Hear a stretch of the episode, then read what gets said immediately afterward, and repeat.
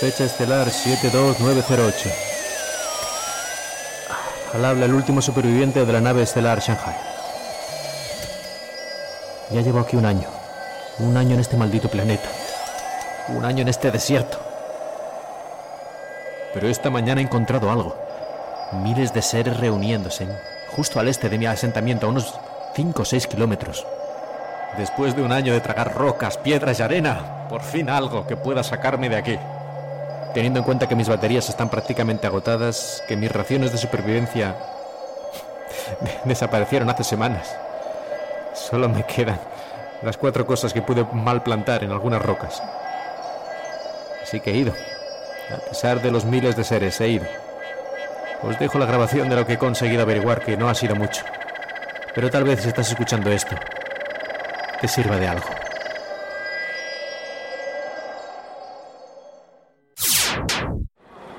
Buenos días, 9 de la mañana, acabamos de entrar en el pabellón número 5, aquí en el SNIEC, en el centro de convenciones en Pudong, en Shanghai. Y como siempre me miran raro porque no soy un periodista extranjero, es decir, no vengo de fuera, no tengo una visa de periodista, porque vivo aquí en China y tampoco soy periodista de profesión, así que tampoco tengo el permiso especial de periodista en China. Es decir, que soy una cosa un poco estrambótica y cada año me miran, me vuelven a mirar y me vuelven a mirar. Bueno, pues este año no ha sido excepción, ya segunda vez que me ocurre, supongo que me ocurrirá siempre.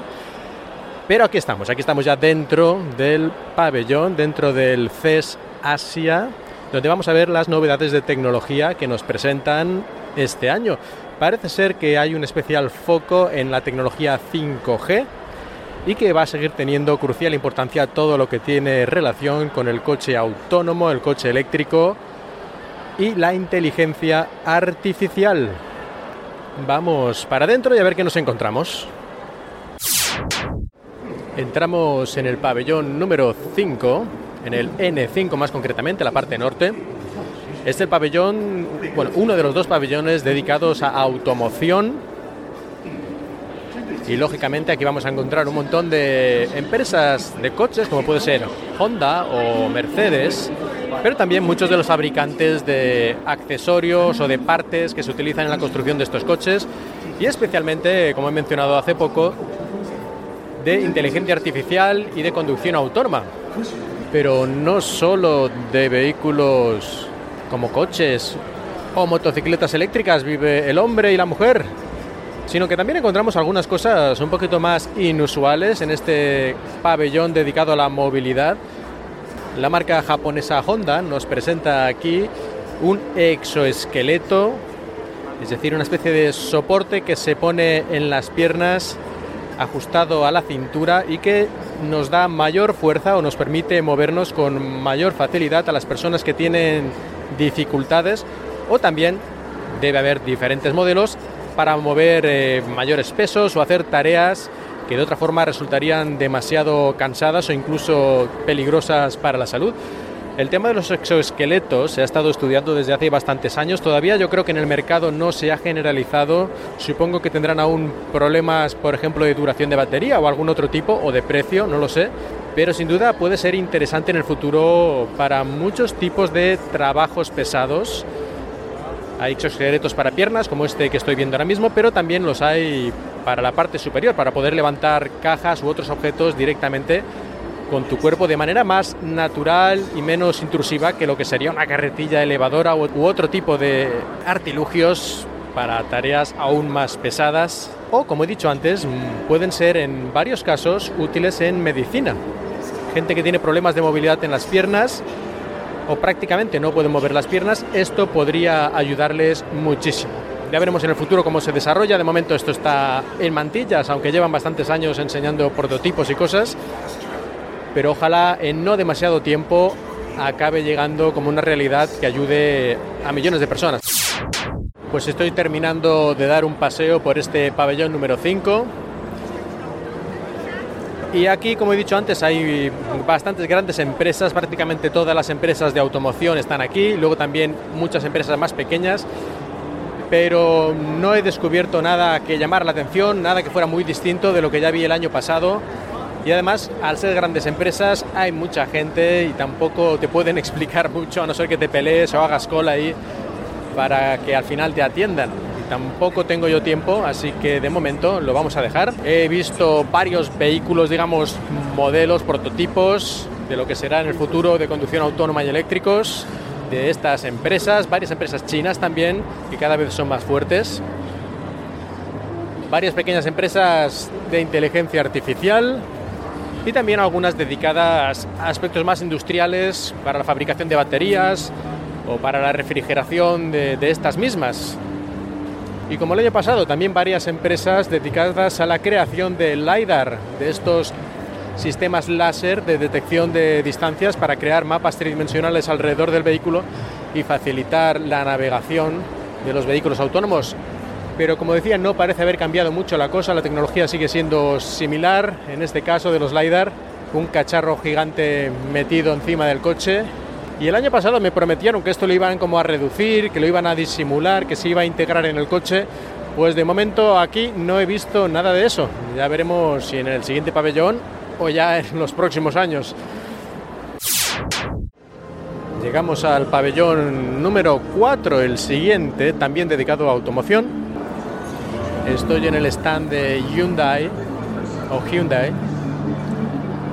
Y yo no sé por qué hay tantos periodistas o gente aquí reunida, porque yo pensaba que habría algo impresionante y simplemente tienen un vídeo puesto en una pantalla muy bonita, eso sí, muy grande, dos paredes completas, pero al fin y al cabo es un vídeo CGI que yo no sé, será su, digamos, visión del futuro, pero no demuestra absolutamente nada, no le veo la gracia, francamente.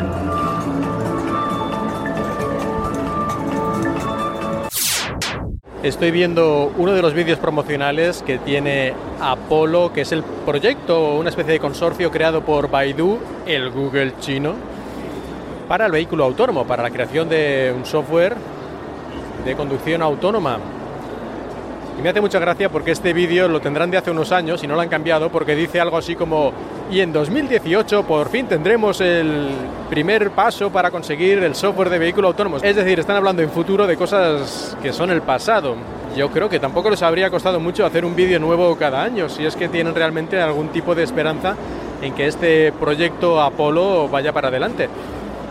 A lo mejor es solo el vídeo, a lo mejor el proyecto está perfectamente, pero da muy mala impresión que te presenten un vídeo promocional de hace cuatro años, o por lo menos esa es la impresión que me da a mí. Aquí al final del pabellón he encontrado dos de las grandes marcas de coches que al principio no había visto y se trata de Nissan y Audi. Pero en los dos casos presentan muchos vídeos, incluso videojuegos, como por ejemplo aquí Audi tiene una especie de coche completo que se mueve en consonancia con un videojuego, es decir, tú te sientas en el coche y con el volante y tal vas conduciendo y en la pantalla gigante que tienes delante tienes la simulación pues muy interesante, pero esto se lleva haciendo muchos años, a lo mejor con menor fidelidad o alguna cosa, pero que no es lo que yo esperaría ver aquí. Quiero decir que nadie va a comprarse esto para casa. Aquí quiero ver cómo va el vehículo eléctrico, cómo va el vehículo autónomo y estos vídeos y estos videojuegos pues serán muy interesantes para los asistentes aquí para jugar un rato, pero no sé si refleja realmente el avance de la tecnología, que es lo que debería mostrar una feria de este estilo, en mi opinión. Pero poca realidad veo aquí. De momento nadie me ha convencido de que el coche autónomo está a la vuelta de la esquina. Y yo creo que eso es lo que deberían estar haciendo.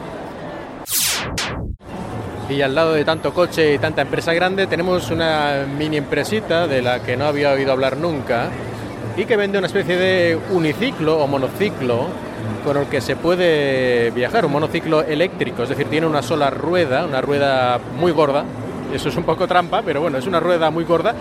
Y te montas encima, tiene un manillar y te puedes ir moviendo por la ciudad haciendo cabriolas. No sé si esto está enfocado para algún tipo de deporte, porque en los vídeos promocionales ponen un montón de, gente como yendo por los lugares estos donde se hace skate, donde van los patinadores, que suben, hay unas rampas que suben y bajan y una especie de cuencos gigantes, pues van por ahí. Yo no sé si está enfocado esto a una especie de deporte o es, por otro lado, para transporte, para realmente ir a tu trabajo o algo así, utilizando este tipo de uniciclo o monociclo. La verdad es que no sé cómo llamarlo.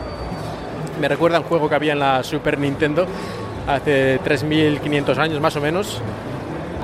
Y aquí tenemos a un extranjero, a un gaijin que se ha atrevido a probarlo, a ver qué le pasa. De momento va para adelante, lo tienen que ayudar entre los dos vendedores, los representantes, para que no se hostie. Y es que, como todo, supongo que esto requiere un poco de práctica. Es como si te subieras a una bicicleta sin haber subido nunca, pues te pegabas un fostial. Y aquí, nada, en 20 segundos parece que ya lo está captando, aunque va despacito, pero al menos ya mantiene el equilibrio y avanza y gira más o menos. El empleado hace demostraciones de vez en cuando y él va bastante sobrado. Él va subiendo, bajando, incluso se tira por unas escaleritas que han puesto sin problema habría, habría que verlo. Y también cuánto dura la batería y otras cosas parecidas. También se ve en el vídeo cómo se tiran por montañas escarpadas, por pedregales y por todo tipo de lugares agrestes y de momento no se matan, aunque me gustaría ver las tomas falsas de ese vídeo. ¿Cuántas personas han tenido que morir para conseguir esta información?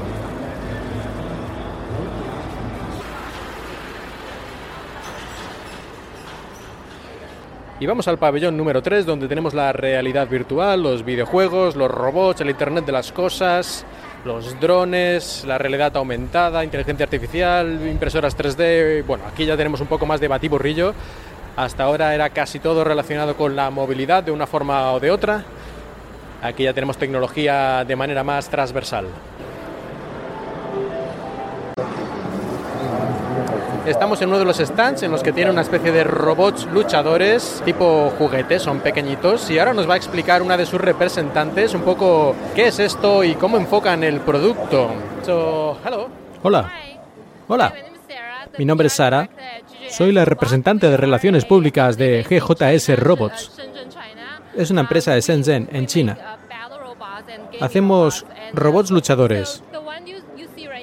El que estás viendo ahora es uno de los primeros robots en el mundo que pueden luchar y ser controlados con el movimiento de tu cuerpo.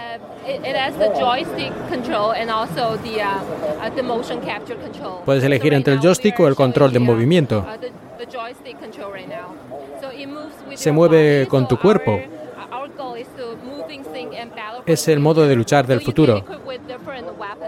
¿Cuál es la principal diferencia entre este tipo de robot y los productos de la competencia? ¿Es el controlador?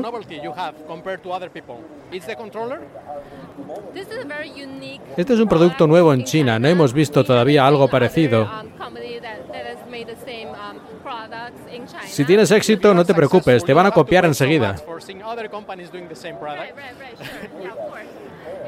¿Cuál es el público objetivo de este producto? Por ejemplo, chicos de alrededor de 8 a 13 años.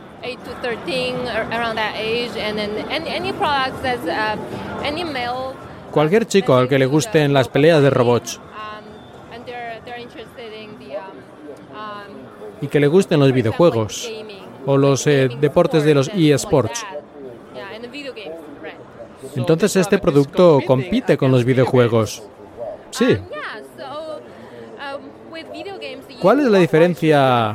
¿Por qué debería elegir esto sobre un videojuego? ¿Por qué debería comprar este robot y no una consola de videojuegos? Bueno, aquí puedes ver el producto, este robot luchador. Y en un videojuego solo puedes ver la pantalla, no puedes ver realmente en el mundo real el robot.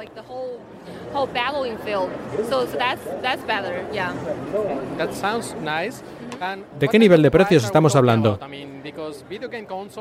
Porque si compite con las consolas, ¿esto es más caro o más barato? El que lleva el joystick cuesta unos mil yuanes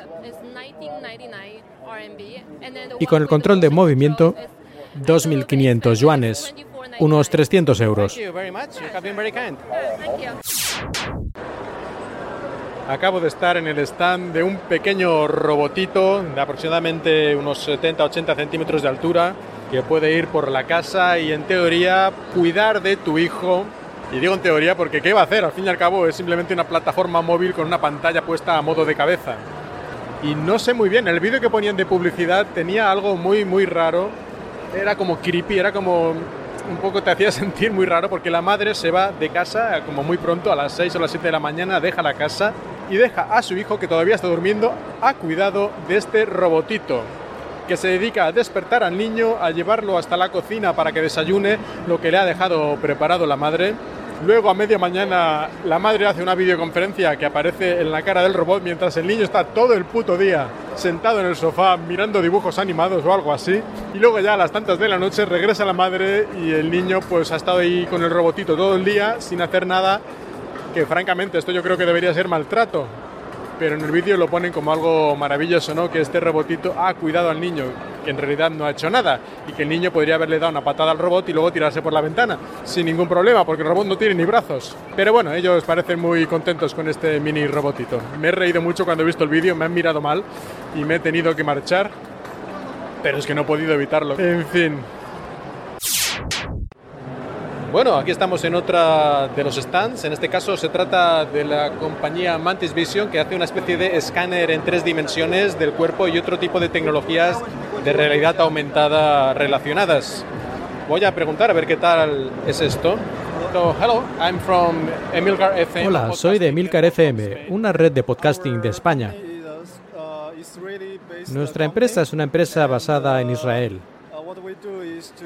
Hacemos escaneos en 3D. Este que estás viendo es un estudio en tres dimensiones. Captura una persona en 3D en 360 grados para la transmisión. Entonces esto es para transmitirlo, para televisiones y etcétera. ¿Quién verá esto? Esto debe verse con cascos de realidad virtual de realidad aumentada. Pero no lo entiendo. ¿Cuál es la ventaja de esto?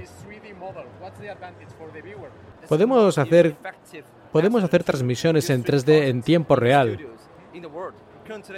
Esto somos los únicos que podemos hacerlo.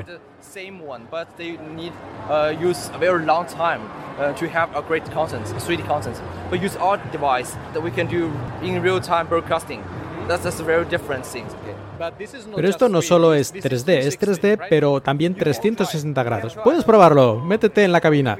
No, no, no, no, no. No quiero que mi cuerpo esté por ahí volando en internet o algo. Puedes ver dentro de la cabina a la chica de nuestra empresa. No parece un trabajo muy interesante. Siento tener que hacer esta pregunta, pero creo que este tipo de tecnología va a ser muy interesante para cierto tipo de industria. ¿Sabes de lo que hablo? Uh, no, no sé de qué me estás hablando. Creo que es muy interesante para la industria pornográfica. ¿Qué pensáis sobre ese tipo de uso? ¿Lo tenéis prohibido en vuestras condiciones de uso o algo así? No hemos pensado aún sobre esto, la verdad. No lo hemos tenido en cuenta. Deberías pensar en escenarios como un concierto o como un cantante famoso que quiera que los fans se sientan más cerca de él. Entiendo, es una especie de acoso virtual. Bueno, lo digo en broma. Muchas gracias. Me estoy dando cuenta de que las empresas grandes, las empresas con dinero, enseguida ponen unas señoritas de muy buen ver en sus stands, algunas simplemente de adorno, lo cual me parece bastante patético porque es como desperdiciar el talento, es decir, muy bien que pongas gente de buen ver, tanto hombres como mujeres, porque queramos que no, eso hace que la gente se sienta más atraída hacia un stand que si son todos unos feos. Por desgracia esto es la realidad, pero yo creo que es mucho mejor poner a gente de buen ver que además te explique las cosas maravillosamente. Pero me estoy dando cuenta, como he dicho, que en las grandes empresas tienen esto, tienen gente de buen ver y en cambio en las pequeñas startups pues tienen a los ingenieros. Y por desgracia la mayoría son el clásico estereotipo de nerd, tipos con baja forma física, con gafas bastante gruesas, que están mirando al suelo sus teléfonos en vez de acercarse a la gente a convencerlos de que vean su producto y que claro, pues que te echan para atrás y seguro que son buena gente y seguro que saben muchísimo de su producto porque es muy probable que ellos mismos sean parte del equipo de diseño o incluso sean todo el equipo de diseño. Pero ya que vienen a una de estas convenciones, creo que les saldría a cuenta contratar a alguien para que, digamos, ponga un poco de cara, alguien de PR, de relaciones públicas, que para eso están. No solo que sea guapo o guapa, me refiero a que tenga desparpajo, que sepa atraer al cliente y que no se queden ahí sentados en sus sillas. En fin, bueno, aquí estamos en Opus Microsystems, que es una pequeña empresa, parece ser, fundada por un profesor, si lo he entendido bien, de, que estudió en la Universidad de Stanford y que nos va a explicar un poco en estos momentos qué tipo de producto tiene, cuáles son sus ventajas, todas sus características. So, hello, profesor. Hola, profesor. Somos Opus Microsystems. Nuestra tecnología principal es el espejo de tipo MEMS, un espejo electromecánico hecho por un proceso de semiconductores. Hemos estado desarrollando diversas soluciones utilizando MEMS.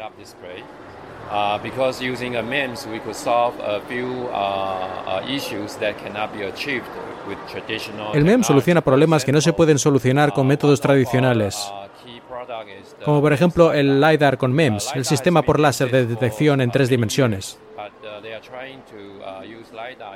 Muchos vehículos autónomos utilizan LiDAR, pero es extremadamente caro, a veces más caro que el propio coche.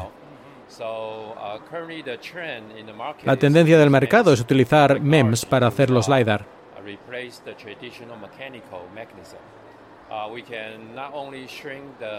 Podemos reducir el tamaño, reducir el gasto energético y aumentar la resolución.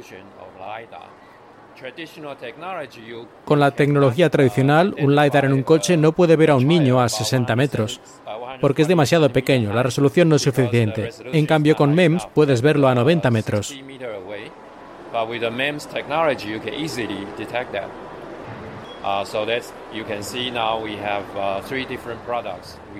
Los chips de MEMS tienen muchísimas aplicaciones. Por ejemplo, el Microsoft HoloLens utiliza este tipo de tecnología. En este momento, ¿cuál es tu principal cliente? ¿Son los coches autónomos o es otra cosa?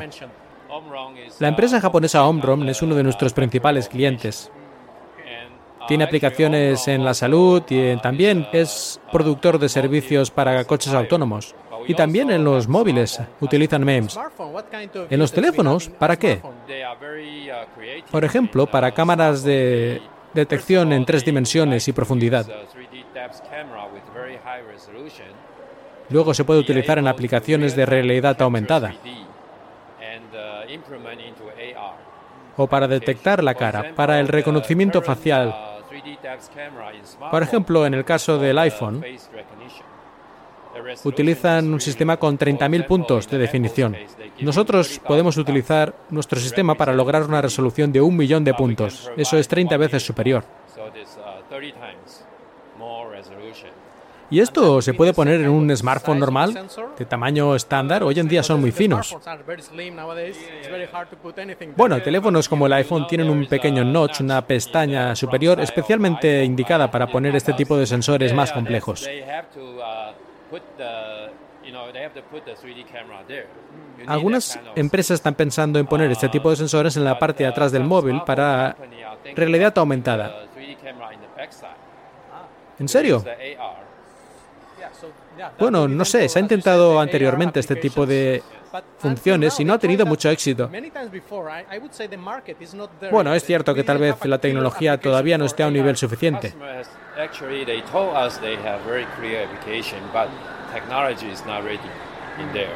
Uh, uh, smartphone inside the smartphone. We actually have uh,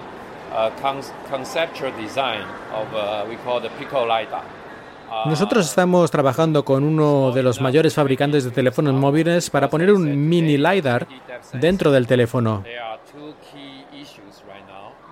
Hoy en día la detección de 3D en los móviles tiene varios problemas. Uno de ellos es el rango. No puede llegar muy lejos. A partir de cierta distancia ya no lo detecta. Y otro es la resolución. Nosotros podemos mejorar ambos. Hablando otra vez de los coches, la mayoría de los coches todavía utilizan el sistema clásico de LiDAR montado encima del coche, que gira para iluminar todas las direcciones.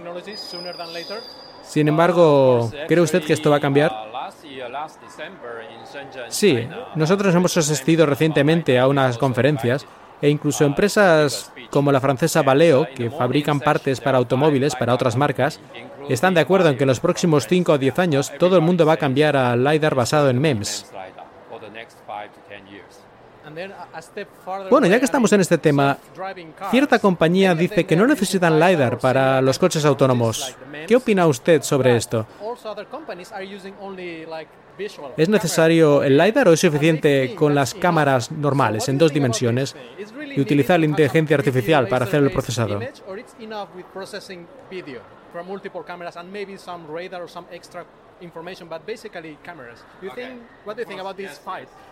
Mi punto de vista puede que no sea el más popular en la industria,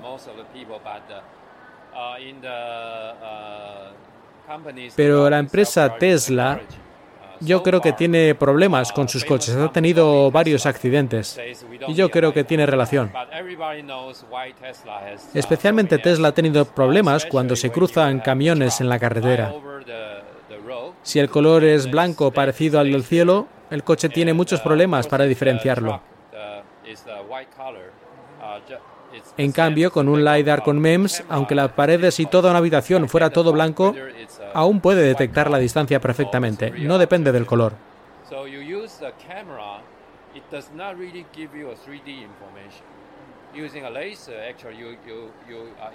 Cuando lanzas la luz del láser, simplemente calculas el tiempo que tarda en volver el reflejo y así sabes perfectamente la distancia.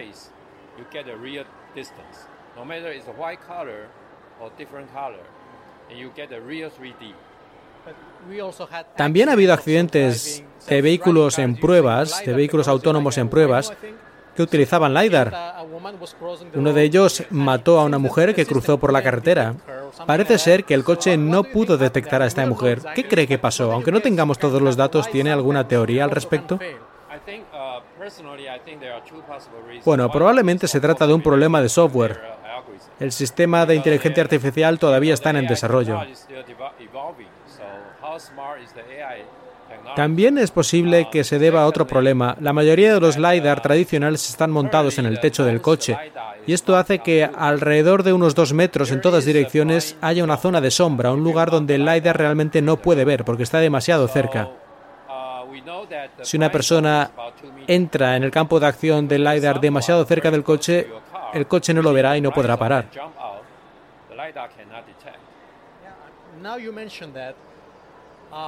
Y hablando de los LiDAR en el techo, son bastante feos. ¿Cree que esto va a ser algún problema para los compradores, sobre todo de coches más lujosos y caros?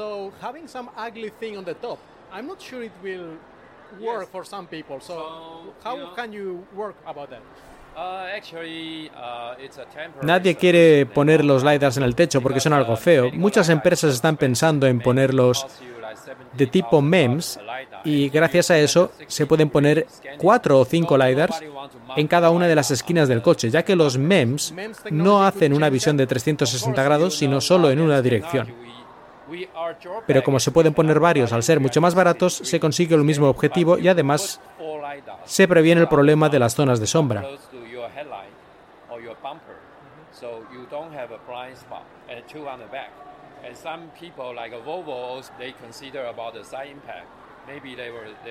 No conozco exactamente con detalle muy técnico cómo funciona la tecnología, pero siempre me he preguntado una cosa. Ahora hay pocos coches que utilicen tecnología láser, sea MEMS o sea de LiDAR tradicional. Pero cuando haya muchos coches con este tipo de láseres yendo por ahí, ¿podría haber algún tipo de problema de que se confundan entre ellos o incluso algo, por decirlo de alguna forma, haya polución láser en el ambiente?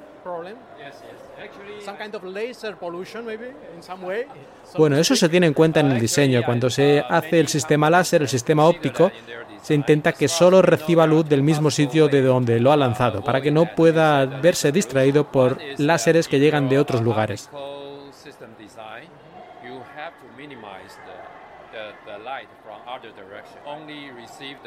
Otro método es codificar el láser que tú mandes. Cuando tú mandas el pulso láser, está codificado con micropulsos, de forma que este patrón es único de tu vehículo y solo acepta el láser que vuelva con el mismo código, por así decirlo. Si recibe cualquier otro tipo de luz, la ignora. Y en cuanto a la seguridad para los ojos, nuestros láseres son de clase 1, lo que significa que se podría enfocar directamente a un ojo sin causarle daños permanentes. Teniendo en cuenta que el láser se va moviendo, va escaneando el espacio a muy alta velocidad, sería muy muy improbable que más de un láser diera en tu pupila al mismo tiempo. So thank you very much. You explained everything perfectly, I think. So I'm very very nice conversation. Thank you. Yeah, thank you so much.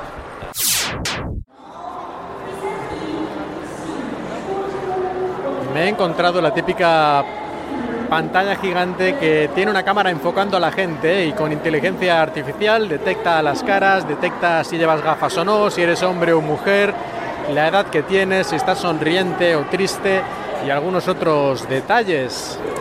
Esto también estaba el año pasado, en este caso es la compañía Very Silicon, pero lo he visto en más stands, cosas similares pero lo de la edad lo tienen que refinar bastante, porque a mí me ha dicho que tengo entre 25 y 45 años, así que no sé si hacía falta mucha inteligencia artificial para tener 20 años de margen. En todo caso, como siempre, da mucho miedito ver todas estas cajitas de colores alrededor de las caras de la gente y una especie de fichas que se van creando a la derecha con estos datos que he mencionado antes, porque esto se puede utilizar para el bien o para el mal. Y estando en China, yo sé dónde va la cosa más probablemente. Aunque, bueno, estando en China, estando en Estados Unidos, estando en el Reino Unido, si es que al final no hay manera de salvarse. Bueno, estamos aquí de nuevo en el stand de esta empresa de Very Silicon y nos van a explicar un poquito cuál es el principal producto de la empresa, qué tipo de cosas hacen. Me parece que el chico no está muy ducho en el inglés y tal vez le cueste un poco expresarse, pero vamos a intentarlo. So, hello. Hola. Nuestra empresa es Very Silicon. Diseñamos chips para los clientes y también les proporcionamos software.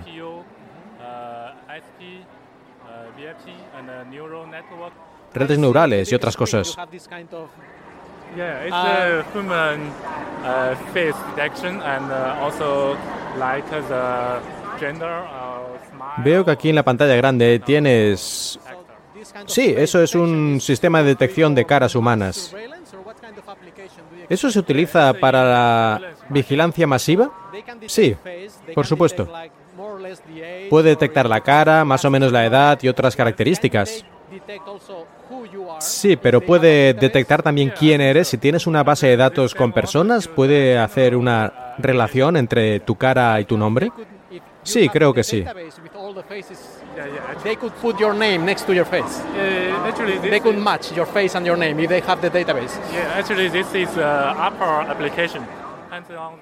Bueno, eh, la base de datos dependería del gobierno o de las fuerzas de seguridad, pero nosotros les podemos proporcionar el software adecuado para poder hacerlo.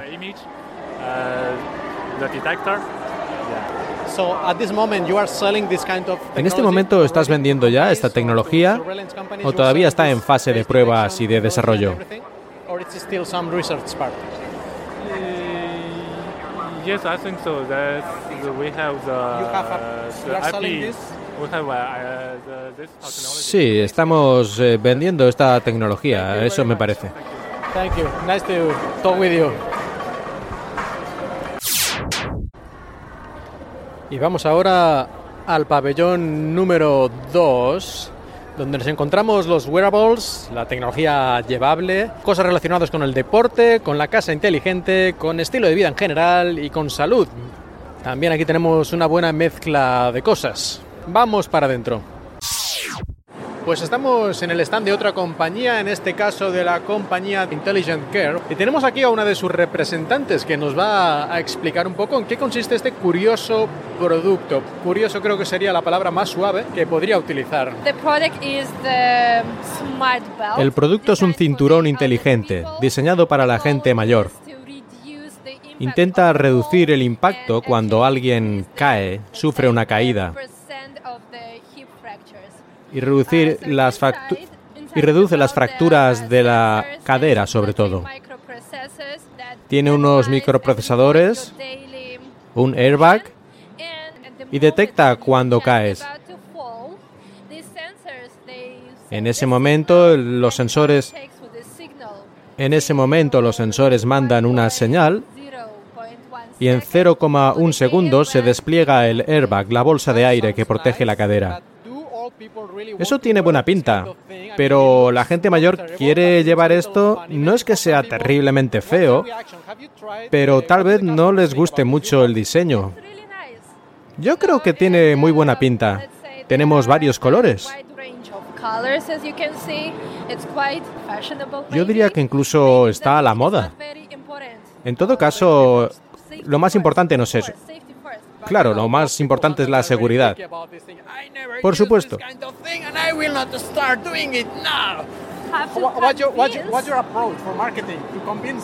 ¿Cuál es tu estrategia de marketing para convencerles de que lleven esto?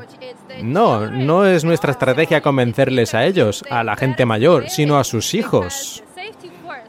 Porque lo más importante es la seguridad y los hijos se encargarán de convencerlos.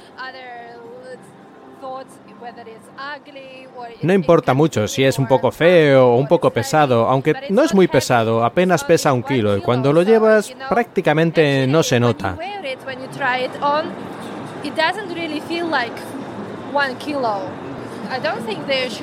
No creo que deba haber ningún problema importante que impidan llevar este producto. Es decir, que no es que quieran llevar esto, sino que es necesario. Tal vez incluso han caído ya anteriormente, han sufrido alguna rotura y tendrán buenos motivos para llevar algo como esto, un protector. Exacto. La gente mayor no solo es que al caer se pueden hacer alguna pequeña herida, tienen enfermedades en los huesos que los hacen mucho más frágiles. Tal vez podría incluir algún tipo de botón de emergencia o algo así, o que cuando caigas mande una señal de emergencia. De hecho, tenemos una aplicación para el móvil que hace eso. Cuando se activa, manda un mensaje, por ejemplo, a los hijos. Es una notificación instantánea, con la localización por GPS y el momento en el que ha ocurrido. ¿Esto entonces utiliza una batería? Exacto, es una batería que se recarga de manera inalámbrica. ¿Cuánto tiempo dura la batería? 30 a 40 horas. Después de que se haya desplegado por una caída, ¿se puede utilizar otra vez? Bueno, hay que llamar a la marca para que te lo reemplacen con una pequeña cantidad de dinero. Así que, bueno, no es lo más barato. Así que es recomendable no caerte todos los días. Sí, así es. Good advice, right? okay. Okay, thank you very much. You have been very kind. Yeah, thank you. Acabo de estar en el stand de la compañía llamada Ratta, con dos T's, un nombre poco afortunado en mi opinión, que vende una especie de tabletas de tinta electrónica especializadas en la escritura manual. Utilizan tecnología Wacom o Wacom en, su, en su pen, en su pencil, en su stylus, como queráis llamarlo. Y la verdad es que funciona bastante bien. Es cinta electrónica, pero tiene un refresco muy alto, por lo que la línea al escribir es prácticamente inmediata.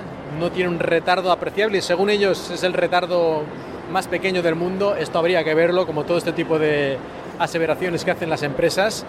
Pero en todo caso se sentía bastante bien, aunque por desgracia mi habilidad caligráfica, y ya no digo la de dibujo, es casi negativa, por lo que yo no he podido sacarle ningún provecho al hands-on, al tiempo que he tenido para probarlo.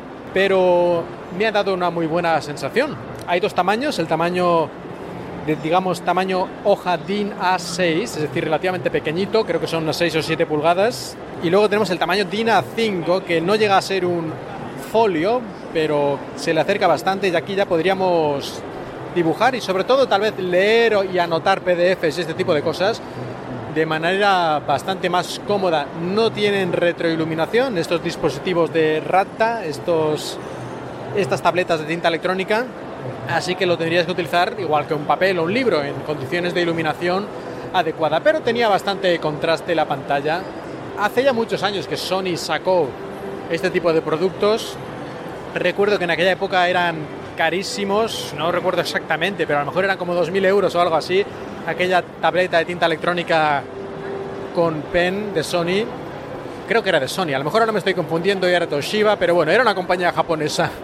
En todo caso, estas ahora son mucho más baratas. Me ha dicho que la de tamaño grande son unos 300 euros y la de tamaño pequeño unos 200 algo. No es un producto para todo el mundo, esto no se lo tiene que comprar uno por diversión, porque si no lo vas a utilizar esta función del pen o de lectura de textos de manera asidua, no le vas a sacar provecho. Esto no te sirve para ver vídeos ni para navegar por internet, que no sé si tiene navegador, no lo he preguntado, a lo mejor sí. Sí que me ha dicho que tiene acceso a correo electrónico, tiene una aplicación de correo electrónico por la que te puedes enviar directamente los documentos o, o mandar las anotaciones, pero no está hecho para eso, sino sobre todo leer, tomar notas y dibujar. El pen tiene sensibilidad a la presión, no tiene sensibilidad, digamos, a la inclinación. No sé hasta qué punto eso es importante. Supongo que para dibujar un poco más que para escribir. Me ha parecido un producto por lo menos bien acabado y con un funcionamiento bastante razonable. Aunque algunos de los botones que tenía, botones en el software, digamos, al pulsarlo para cambiar el tamaño del grosor de la punta, digamos, de, al dibujar y ese tipo de cosas, iba un poquito lento a veces pero a la hora de dibujar iba excelente.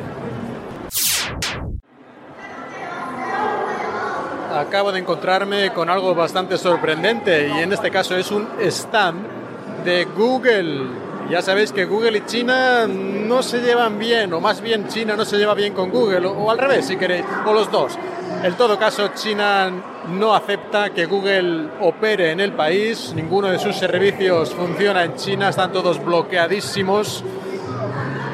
Creo que fue en el año 2007 ya o 2008, creo, a lo mejor me estoy equivocando un poco, pero más o menos cuando digamos que China le pateó el culo a Google y la echó de aquí. Pero aquí estamos, 2019, y hay un stand de Google en el CES obviamente he ido a preguntar, ¿qué demonios es esto?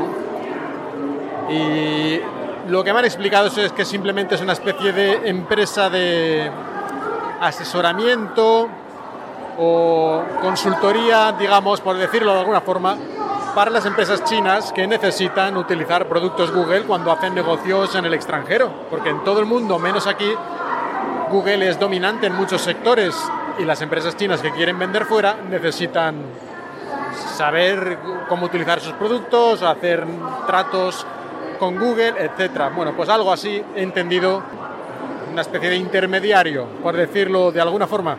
Curioso.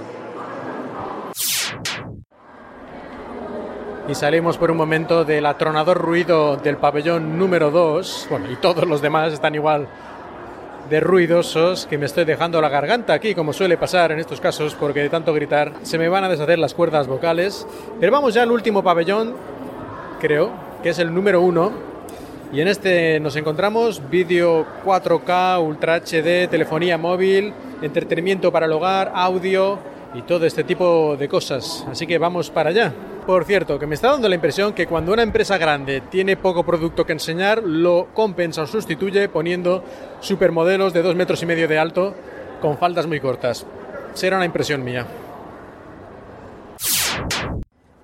Pues nada especial en este pabellón número 5 porque son las cosas que más conocemos, creo yo. Los teléfonos móviles de todas las marcas ya cuando los presentan salen en todas las revistas, salen en todos, salen en todas las webs especializadas. Ya hay poco que descubrir aquí. Puedes probarlo todo, eso sí, si te interesa. He probado un poco, por ejemplo, los teléfonos de Huawei, que a pesar de estar en horas bajas por todo este lío con Donald Trump, Sigue siendo una de las principales compañías de China en este campo y tiene productos muy buenos, diría yo. Luego, aparte de eso, me han presentado, casi que a la fuerza, una señora muy simpática, eso sí, me ha presentado un micrófono karaoke. Un micrófono que incluye un altavoz en el propio micrófono y además se conecta con tu aplicación de karaoke en el móvil y ya lo mezcla todo, el micrófono, tu voz y la música y todo, y el altavoz que tiene incorporado expulsa, nunca mejor dicho, tu voz, para que la gente disfrute con tu canto.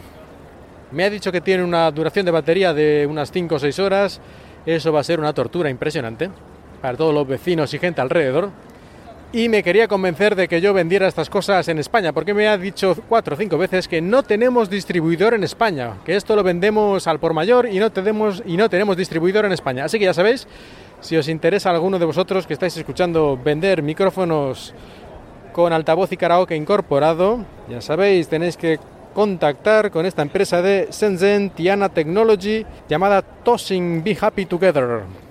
Mejor nombre imposible. Pues pensaba que el pabellón número uno era el último, pero no, faltaba el W5, que en este caso son startups. Aunque yo creo que muchas de las empresas que hay en los otros pabellones también se podrían considerar startups. Pero este digamos que es el tema principal del pabellón W5.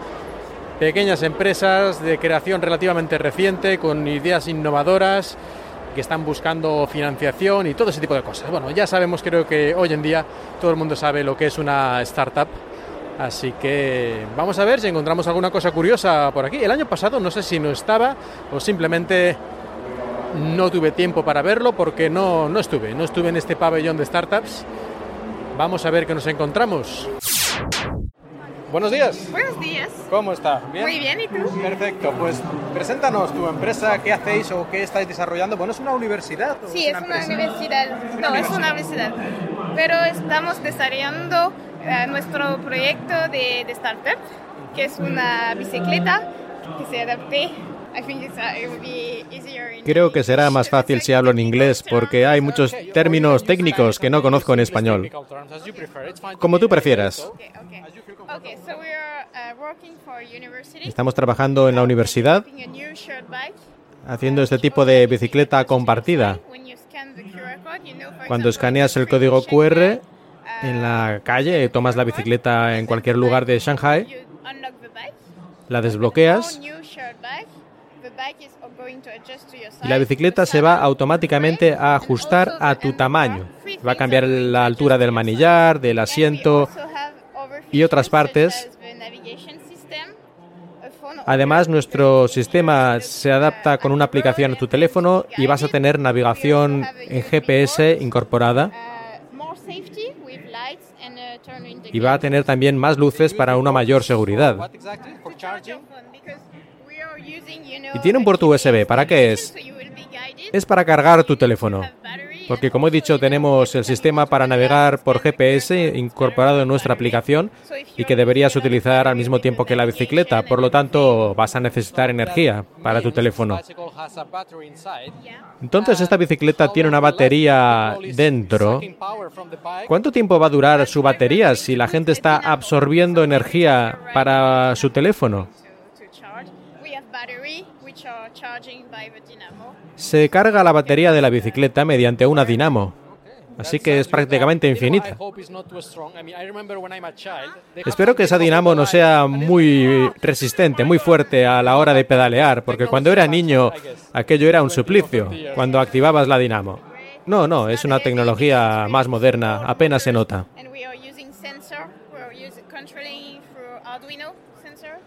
Utilizamos sensores basados en Arduino. Ah, utilizáis Arduino, así que esto será muy fácil de montar y bastante barato. Sí, así es. Barato, sencillo, pero todo el sistema va a ser muy resistente.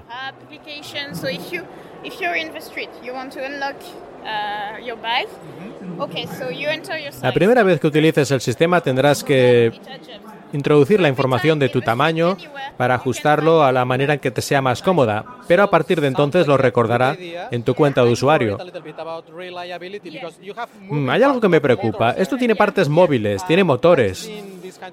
Su fiabilidad, ¿cómo va a ser? Porque la mayoría de las bicicletas compartidas que existen en Shanghai, como Mobike o Ofo, están destrozadas, están rotas, tienen problemas y son más sencillas que esta. Oh, vamos a tener un montón de mantenimiento, vamos a hacer una subcontrata de mantenimiento y van a estar siempre arreglando y teniendo en cuenta el buen funcionamiento de las bicicletas. El usuario puede avisar mediante la aplicación de que hay algún problema e iremos a arreglarlas. ¿Cuándo crees que tendréis listas estas bicicletas ya en la calle? Porque esto es un prototipo. Dentro de seis meses esperamos lanzar unas mil bicicletas en las calles de Shanghai. Seguramente entonces descubriremos más fallos y los iremos arreglando. Oh, por supuesto, eso es normal en un producto de este tipo, en una startup. ¿Y de momento tenéis inversores? ¿Tenéis dinero? No, no tenemos ninguno. Por eso estamos aquí, entre otros motivos. Oh, lo siento, yo no tengo dinero, no os puedo dar nada. Mi bolsillo está a cero. Pero muchas gracias y os deseo lo mejor. Thank you, thank you. ¿Y de dónde eres? Ah, de Valencia. De Valencia. Ah, nosotros somos de París. ¿De París? De París. A las tres de oh. París. Y somos ingenieros. Y acá estamos estudiando ingeniería y industria y todo eso. Parece que uno de los productos más populares en esta parte del CES Asia es una impresora 3D, pero no es una impresora 3D estándar, con este típico brazo que se mueve en dos dimensiones y va poco a poco pintando, digamos, en 3D el objeto. En este caso, aunque la idea es similar, se realiza de forma muy distinta, porque no utiliza un brazo robótico, sino que utiliza la pantalla de tu teléfono y esto suena muy extraño, pero si lo he entendido correctamente, utilizan una especie de líquido para crear la estructura que al contactar la luz con algún tipo de reactivo que hay en una placa, se solidifica un poquito de esa sustancia en la que está sumergido todo. De esta forma, tú pones este dispositivo encima de la pantalla de tu móvil y la pantalla del móvil lo que va haciendo es mostrar luz donde tiene que, digamos, adherirse, solidificarse este líquido o sin luz, negro, en las partes en las que no se tiene que solidificar y se va levantando desde abajo hasta arriba, va subiendo lentamente la placa, el sustrato, donde se va a ir generando toda la estructura tridimensional, que resulta muy curioso verlo y es muy barato porque no necesitas un montón de motores ni servos moviéndose, que se pueden además estropear o descalibrar, sino al final es una estructura de plástico y un motorcito que hace que suba lentamente la placa base, el sustrato donde se va generando la imagen tridimensional. Esto es más fácil de entender a lo mejor viéndolo, pero al final es eso, es una, carcasa y eso que sube, porque el pintar, por decirlo de alguna forma, en tres dimensiones, el crear la estructura, esto lo hace el teléfono, el teléfono ya lo tienes y lo demás es muy sencillo. Por eso vale 99 dólares, o así lo anuncian, que sería pues unos 100 euros o por ahí la cosa. Lógicamente no puedes imprimir cosas gigantescas porque depende del tamaño del móvil, no sé qué tamaño es el máximo o el mínimo que aceptan, no lo he visto, pero pongamos que un teléfono de hoy en día estándar, supongo que 5 o 6 pulgadas, será adecuado. Tienen varios, digamos, líquidos que puedes utilizar, depende del color que quieras, si quieres que sea transparente, si quieres que sea opaco.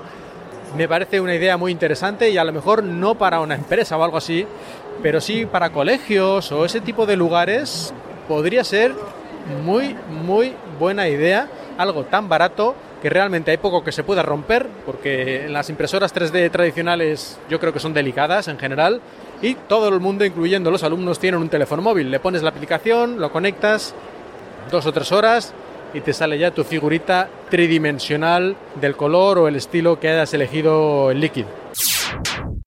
Pues ya está. Ya he terminado mi paseo anual por el CES Asia. Espero que os haya gustado y también espero que el año que viene estemos por aquí otra vez. Yo soy Marc Milian y para Emilcar FM os he hablado desde Shanghai.